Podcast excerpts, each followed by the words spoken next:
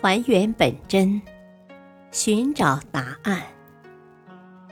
欢迎收听《中国历史文化十万个为什么》民俗文化篇。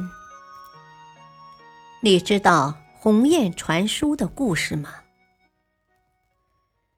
两汉时，关于通信流传着许多生动的故事，其中。最有名的是鸿雁传书的典故。据载，汉武帝时，汉朝使臣中郎将苏武出使匈奴，被且低侯单于扣留，并把他流放到北海（今贝加尔湖无人区牧羊）。十九年后，汉昭帝继位，汉匈和好，结为姻亲。汉朝使节来到匈奴，要求放苏武回去。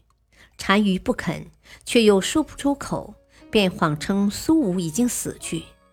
后来汉昭帝又派使节到匈奴，在晋族的帮助下，和当时跟苏武一起出使匈奴并被扣留的副使常惠秘密会见了汉使，把苏武的情况告诉了汉使，并想出一计。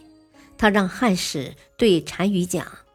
汉朝天子在上林苑打猎时，射到一只大雁，足上系着一封写在帛上的信，上面写着苏武没死，而是在一个大泽中。汉使听后非常高兴，就按着常惠的话来责备单于。单于听后大为惊奇，又无法抵赖，只好放回苏武。从此。鸿雁传书的故事便流传开来，成为千古佳话。有关鸿雁传书，民间还流传着另一个故事：唐朝薛平贵在外远征，妻子王宝钏苦守寒窑数十年，矢志不移。有一天，王宝钏正在野外挖野菜，忽然听到空中有鸿雁的叫声。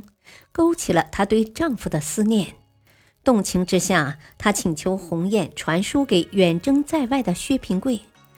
但是荒郊野地哪里去寻找笔墨呢？情急之下，她便撕下罗裙，咬破指尖，用血和泪写下了一封思念夫君、盼望夫妻早日团圆的书信，让鸿雁捎去。以上两则鸿雁传书的故事已经流传了千百年，鸿雁传书也渐渐成了邮政通信的象征，鸿雁也就成了邮史的美称。感谢收听，下期播讲为什么会有信鸽传书。敬请收听，再会。